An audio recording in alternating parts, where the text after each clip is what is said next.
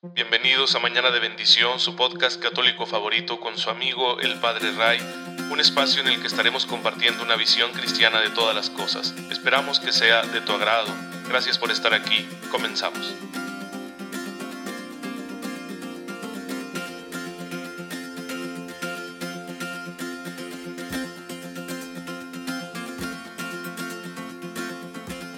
Feliz sábado, queridos hermanos, bienvenidos a su podcast católico favorito, Mañana de Bendición. Soy su amigo el Padre Ray. Espero que se encuentren todos muy bien, gozando de cada buena que el Señor ya está poniendo en nuestras vidas, especialmente su gracia con la cual podremos vivirlo todo a la manera de Cristo y de esa forma ser santos y encaminarnos al cielo que es nuestra verdadera patria. Allá nos está esperando la felicidad eterna al lado de Dios nuestro Padre, de Jesucristo el Señor y del Espíritu Santo. Y bueno, pues y tenemos muchos hermanos y hermanas nuestras que ya lo consiguieron, que ya lo lograron, que vencieron en este combate de la fe, como el santo que hoy nos recuerda la iglesia, que además de que los sábados siempre veneramos de manera especial a la Santísima Virgen María, Madre de Jesucristo, nuestro Dios y Señor, pues también nosotros estamos recordando a, a otros santos. Hay un gran elenco cada día y hoy, que es 12 de junio, estamos recordando a santos. Les voy a mencionar algunos y luego ya les platico más de la vida de uno para, para que sepan cuántos, porque hoy son muchos. San Onofre, un monje de Egipto, San Gaspar Bertoni, un religioso, San León III, papa, eh, el beato Antonio Wajewski y el beato Casimiro Grelewski y muchos más eh, mártires polacos que murieron víctimas del régimen nazi y que no siempre se les recuerda, ¿no? Casi siempre nos concentramos en el pueblo judío que sufrió tanto bajo ese régimen totalitario que fue muy cruel y obviamente murieron cerca de 6 millones de judíos víctimas del famoso holocausto, ¿no? Esta purga étnica y religiosa que hicieron los nazis en todos los lugares donde ellos dominaron. Sin embargo, también, especialmente en Polonia, el pueblo católico sufrió mucho, porque en Polonia la resistencia era la iglesia. Sus líderes, sus sacerdotes, sus intelectuales se oponían a la instauración de este régimen de, terror que traían los nazis y no pocas veces favorecieron el escape y la supervivencia de muchos judíos. Y entonces también los nazis se fueron sobre ellos.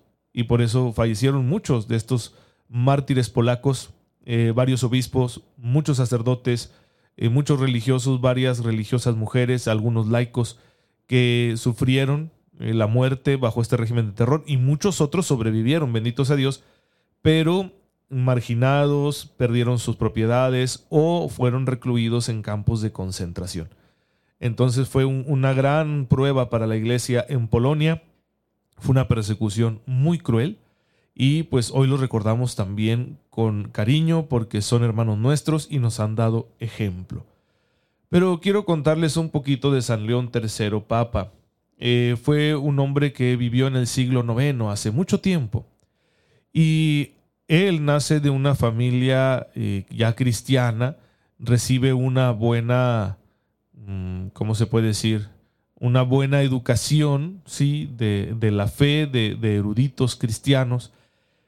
Y muy pronto, haciéndose notar por sus virtudes, pues fue llamado al sacerdocio y llegó a ser uno de los eh, sacerdotes más prominentes de, Roma, y eh, sería elegido papa en el año 800, eh, no, perdón, 795, un 26 de diciembre del año 795 fue electo papa. No había un cónclave como ahora, ¿no? Que se reúnen los cardenales y eligen al papa, sino que era el clero de la ciudad de Roma el que elegía a su obispo y su obispo se convertía inmediatamente en sucesor de San Pedro y por lo tanto en pastor de la Iglesia Universal, que eso es un papa. Y entonces, en ese momento, cuando él fue elegido, él estaba en una iglesia que se llamaba Santa Susana y era como el tesorero de la ciudad de Roma, de la iglesia de Roma. Y entonces cuando lo eligen, inmediatamente tendrá que ponerse en contacto con una superpotencia en aquel entonces, que era Francia, la Francia que dirigía Carlomagno y tendría una relación muy interesante y así fue como eh, apoyándose en la protección de Francia, el catolicismo sobrevivió, porque toda esa región de Italia y especialmente la ciudad de Roma eran muy codiciados por pueblos bárbaros que ya se habían asentado tanto en el norte como en el sur de la península itálica. ¿Sí? los lombardos. Además había, se habían sucedido distintas eh, invasiones por otros pueblos y era una constante amenaza también la de los sarracenos, es decir, los musulmanes que venían del norte de África y que intentaban siempre entrar en Europa. De hecho, ya se habían apoderado de la península ibérica, intentaron conquistar eh, Francia, pero un antepasado de Carlomagno llamado Carlos Martel los venció en la batalla de Poitiers y entonces Europa se salvó ¿no? de, una invasión más general por parte de los musulmanes. Y por eso Carlomagno, que estaba heredando aquel, aquel reino construido por Carlos Martel, pues se vio en la necesidad de fortalecer su reino y de expandirlo, y lo convirtió en un verdadero imperio. Y ustedes saben que estas expansiones bélicas pues no están faltas de derramamiento de sangre, es decir, no hay que canonizar a Carlomagno. Sin embargo, debemos reconocer que históricamente las acciones de Carlomagno favorecieron a la iglesia, porque Carlomagno sabía que la identidad de esta nueva nación y de la Europa que estaba surgiendo dependía en gran medida de su fe, así que favoreció la evangelización de aquellos pueblos que no habían estado bajo el dominio del imperio romano. Los mismos francos que habían invadido lo que hoy es esa región de Francia, se la habían arrebatado a los romanos, eran un pueblo pagano, pero como los habitantes de ahí, los galos-romanos, ya eran católicos, pues fueron evangelizando a los invasores. Y entonces Carlomagno se da cuenta de la fuerza que tenía la identidad católica de su nación y por eso en su expansión bélica llevó también consigo el catolicismo y favoreció la construcción de monasterios, la erección de diócesis, el que fueran misioneros a evangelizar al resto de pueblos germanos que vamos a decirlo eran como los hermanos y primos de los francos, para que ellos también accedieran a la fe. Y fue así como se dio la relación con el Papa León XIII. Fue una relación muy interesante y sería el Papa León XIII el que promovería que Magno se convirtiera en emperador. Por eso estuvo también intentando muchas veces que se casara con una princesa de Oriente, con la princesa Irene. Recuerden que había otro imperio, lo que quedaba del imperio romano se había concentrado en la parte oriental y con su sede en Constantinopla. Y ahí había pues un emperador romano, ¿no? Entonces quería que una de las hijas del emperador se casara con Carlomagno. Eh, estamos hablando de un santo que fue un diplomático, ¿sí? que luchó por poner paz en la iglesia y en la naciente Europa porque están configurándose nuevas naciones, naciones de impronta cristiana que se ven amenazadas por muchos, muchos factores. En primer lugar, porque ya no se tienen las ventajas que se tenían en el imperio romano. Muchas de las cosas buenas que tenía el imperio fueron destruidas por la invasión de los pueblos bárbaros. Luego, cómo ayudar a dar unidad a pueblos tan diversos. Los pueblos nativos que habían sido conquistados por los romanos y habían sido evangelizados, pues ahora se veían dominados por pueblos venidos de fuera que traían otras religiones. A veces eran pueblos ya cristianos, pero con otra versión de cristianismo, como los visigodos, que eran arrianos. En otras ocasiones, pues eran pueblos que seguían paganos. Eh, además estaba el Islam, que había nacido un par de siglos antes y que había ido conquistando territorios que habían sido cristianos durante mucho tiempo, en el Medio Oriente y en el norte de África, hasta entrar en la mismísima Europa y conquistar la península ibérica, es decir, a los visigodos que ya se acababan, como quien dice, de, de evangelizar, de convertir en católicos, pues ahora habían sido destronados y estaban gobernando los musulmanes que venían del norte de África.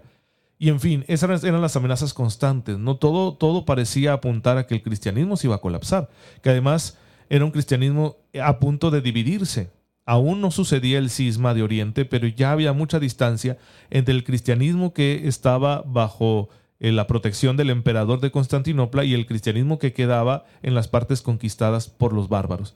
Así que tuvo que hacer uso de, astucia y de sabiduría para poder hacer una alianza con Carlomagno y entonces favorecer el crecimiento de la iglesia y la estabilidad social.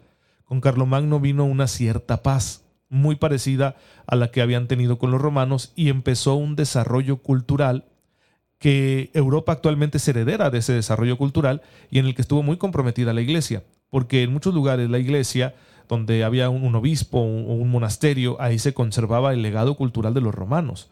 Y todo esto se empezó a expandir Gracias a la paz que trajo Magno empezaron a fundarse escuelas. En París habría una muy famosa dirigida por un gran católico como fue Alcuino de York y entonces eh, ellos procurarían compartir este tesoro de la cultura romana y de la cultura cristiana y hacerlo como llegar a más personas, ¿no? Y así ya los hijos de los nobles, las personas que se veían con una capacidad para convertirse en intelectuales, empezaban a formarse en estas escuelas y la cultura cristiana empezó a desarrollarse y a crear literatura, poesía, empezaron a desarrollarse escuelas de aritmética, de, de geometría, escuelas de retórica, de música, de lógica, y todo ese legado cultural que la iglesia preservó del imperio y que además traía a la iglesia su propio tesoro, pues fue compartiéndose y permitió la civilización de muchos de estos pueblos que vivían todavía en regímenes muy tribales, muy violentos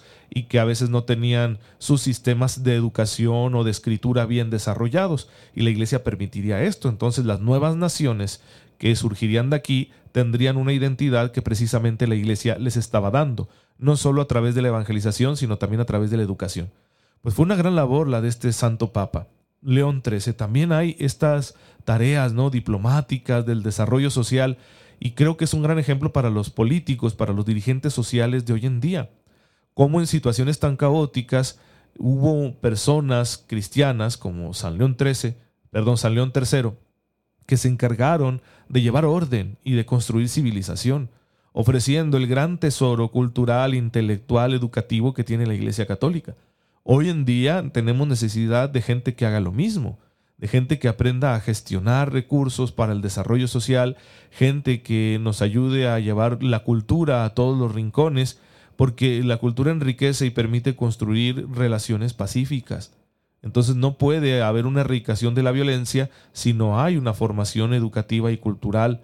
Y claro, esta formación educativa y cultural no se puede reducir simplemente a la transmisión de habilidades para el trabajo, lo cual es necesario se tienen que transmitir también valores. Y la cultura cristiana es una cultura de valores.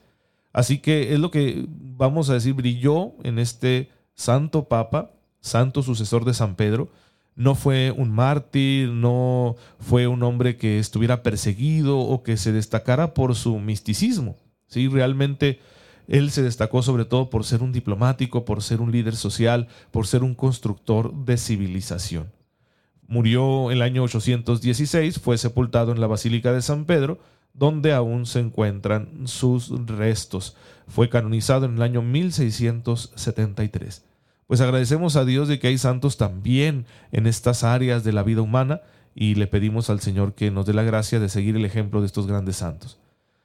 También, hermanos, pues bueno, hay que recordar que la iglesia está siempre en relación con su historia, con la historia del mundo, con los fenómenos sociales. No podemos ser ajenos a ello. Así que la iglesia tiene una labor que realizar cuando se dan cambios en el mundo, cuando aparecen retos para eh, la vida social, para la búsqueda del bien común. Y hay personas santas que también son elegidas por Dios para santificarse precisamente colaborando en la construcción del bien común. Bien, hermanos, pues ya saben que esto no es posible sin oración. ¿Cómo resistiría eh, San León III todas las dificultades que le traería su labor diplomática y de pastor de la Iglesia Universal? Pues con oración, hincando la rodilla. Por eso la oración es tan importante y el catecismo nos lo recuerda constantemente y le dedica todo un apartado, el tercer apartado, perdón, el cuarto apartado, el catecismo lo dedica a la vida de oración siguiendo el Padre Nuestro, porque es la oración que Cristo nos enseñó y que tiene una gran riqueza para nosotros. No solo es una fórmula de oración, sino ante todo es una inspiración. Es la manera como el Señor quiere que nosotros oremos, las actitudes que debemos tener en la oración. Y hemos llegado ya a esta frase que dice, danos hoy nuestro pan de cada día. Estamos viendo todo lo que implica. Cuando decimos hoy, nos recuerda el catecismo en el número 2836, estamos expresando nuestra confianza. Recuerden que Jesús dijo a cada día le basta su propio afán. Así que hoy confío en que el Señor me proveerá, me acompañará y me sostendrá. Por eso, confiar en el Señor implica que yo cada día esté dispuesto a abrirme a su gracia y a dejar que Él se haga cargo de mis preocupaciones y de mis necesidades. Y este hoy no solo es en el tiempo de nosotros, también es en el tiempo eterno. Porque si bien recibimos el pan diario, es decir, pues aquello que satisface nuestras necesidades materiales, básicas, en nuestro presente, también deseamos el pan que es Cristo. Un alimento que es para sostenernos en el presente, sí, pero también es prenda de la vida futura. Así que también le pedimos al Señor que nos dé ese pan, el pan del futuro, el pan del futuro que soñamos y que es la felicidad de su reino. Cuando yo digo, danos hoy nuestro pan de cada día, estoy pidiendo para toda la humanidad que ya se satisfaga la gran necesidad que tenemos, que es la de una salvación plena, la de la gloria de Dios. Eh, la frase de cada día, pues eh, tomada en sentido temporal también, implica a que confiamos sin reserva en Dios. ¿Sí? Si tomamos esta frase en un sentido así cualitativo, significa lo necesario para la vida, ¿sí? todo bien que sea necesario para la subsistencia. Pero también se va a referir a Cristo, porque sin Él, sin su presencia cotidiana, especialmente en la Eucaristía, no podemos nosotros eh, estar fuertes, estar firmes en la fe y salir victoriosos. Necesitamos el pan cotidiano que es la Eucaristía. Necesitamos de la gracia que nos da en este sacramento. Así que pan se refiere, el pan de cada día se refiere no solo a la satisfacción de nuestras necesidades básicas en la cotidianidad de este mundo, sino que también le pedimos al Señor el pan que es Cristo, que es pan de vida para nosotros. Le pedimos el alimento eucarístico que nos sostiene en esta vida, pero que ya nos abre a la eternidad. Y vendrá luego la otra gran frase, perdona nuestras ofensas, como también nosotros perdonamos a los que nos ofenden, que es la única frase que está condicionada. Y esto es muy interesante, porque es donde Dios nos está pidiendo que seamos como Él, Recordemos esta frase de Jesús en Mateo 5:48, sean perfectos como su Padre Celestial es perfecto. Realmente si yo quiero recibir misericordia, debo dar misericordia. Dios me va a dar misericordia en la medida en que yo esté dispuesto a ser misericordioso. Si yo no doy misericordia a mis hermanos, es decir, si yo no los perdono, y si yo no los amo con un amor concreto de obras, un amor que se traduzca en el servicio, pues entonces, ¿con qué cara le pido a Dios que tenga misericordia de mí? El que quiera recibir misericordia, que dé misericordia. Perdona nuestras ofensas. Significa reconocer que si ofendemos a Dios, transgredimos su ley y hacemos a un lado el amor que le debemos para preferir un amor egoísta. Ahí está el grandísimo error que cometemos. Hacemos cosas que son contrarias a su voluntad para satisfacer ese amor egoísta, amor desordenado a nosotros mismos y causamos un daño objetivo en la vida personal, en la vida de los demás y hasta en la creación. Y de eso debemos corregirnos. Sin embargo, como somos débiles, por muchas razones quizás siga sucediendo en nuestra vida aunque luchemos, que todos los días haya un pecado en nuestra vida. Quizá no va a haber ningún día en el que no haya un pecado en nuestra vida. Pero Dios es misericordioso, nos ama tanto que borra nuestros pecados con la sangre de su Hijo. Y, y en su amor infinito pues nos concede su gracia y su amistad a pesar de que lo ofendemos. Y aquel que enseñó que había que perdonar hasta 70 veces 7, pues va a estar más que dispuesto a perdonarnos muchísimo, todas las veces. Nada más que para que ese perdón sea auténtico y no sea simplemente un abuso de la misericordia y la bondad de Dios, pues la condición es que yo también dé misericordia. Si yo no perdono al que me ofende, si me impaciento demasiado con quienes me rodean, si no estoy dispuesto a comprender a los demás, si los lastimo, si yo paso por encima de sus derechos o no me preocupo de eh, echarles una mano cuando tienen una necesidad, pues entonces me cierro a la misericordia de Dios, no porque Dios no me ame y no quiera perdonarme, sino porque yo mismo me estoy rehusando a recibir su misericordia, ya que he cerrado mi corazón a la misma. Por eso esta es la única petición que va a tener una condición. Las demás son incondicionales. No le decimos al Señor, danos hoy nuestro pan de cada día si nos portamos bien. No, Simplemente le decimos, danos hoy nuestro pan de cada día. Pero esta otra sí que tiene una condicionante. ¿Y saben por qué? Porque se refiere al prójimo.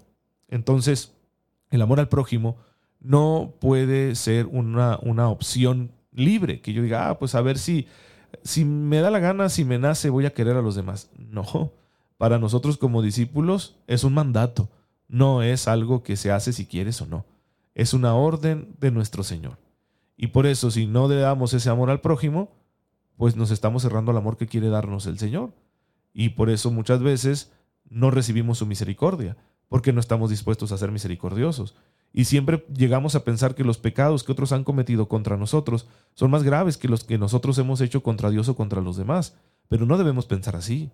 Porque muchas veces quien peca contra ti no tiene conciencia, ¿sí? no está bien formado, no conoce al Señor o actuó presionado por un factor externo. En cambio, mm, muchas veces tú y yo que estamos más formados y conocemos la palabra, aún así decidimos ignorarla y ofendemos a los demás. Así que puede que nuestros pecados en ese sentido sean más graves, quizá no materialmente, pero sí formalmente, porque Si yo, que estoy más formado y conozco la voluntad de Dios y me acerco a su gracia cotidianamente en la comunión, en, los demás sacramentos, y aún así decido pecar, pues es un pecado más grave. Aunque quizá no sea tan grande en lo material, no decir no maté a nadie, no privé a nadie de su vida biológica, pero sí le privé de su dignidad el día que decidí ofenderle. E ignoré todo lo que Dios me había dado de mi formación y de su gracia, y preferí satisfacer mi egoísmo lastimando a mi hermano. Así que, si hacemos eso, nos estamos cerrando a la misericordia de Dios. Bueno, hermanos, esta es la enseñanza del día de hoy. Espero que les sea de ayuda. Ya saben que hay que bendecir siempre al Señor por todo esto que nos va mostrando en el camino de la fe. Te damos gracias, Señor, porque en tu infinita bondad nos concedes la oportunidad de poner en tus manos nuestras necesidades y de recibir de ti el perdón de nuestros pecados. Ayúdanos a ser misericordiosos con los demás, porque tú nos has perdonado primero. El Señor esté con ustedes. La bendición de Dios Todopoderoso, Padre, Hijo y Espíritu Santo, descienda sobre ustedes y los acompañe siempre. Muchas gracias por estar en sintonía con su servidor. Oren por mí, yo lo hago por ustedes y nos vemos mañana si Dios lo permite. Cuídense mucho.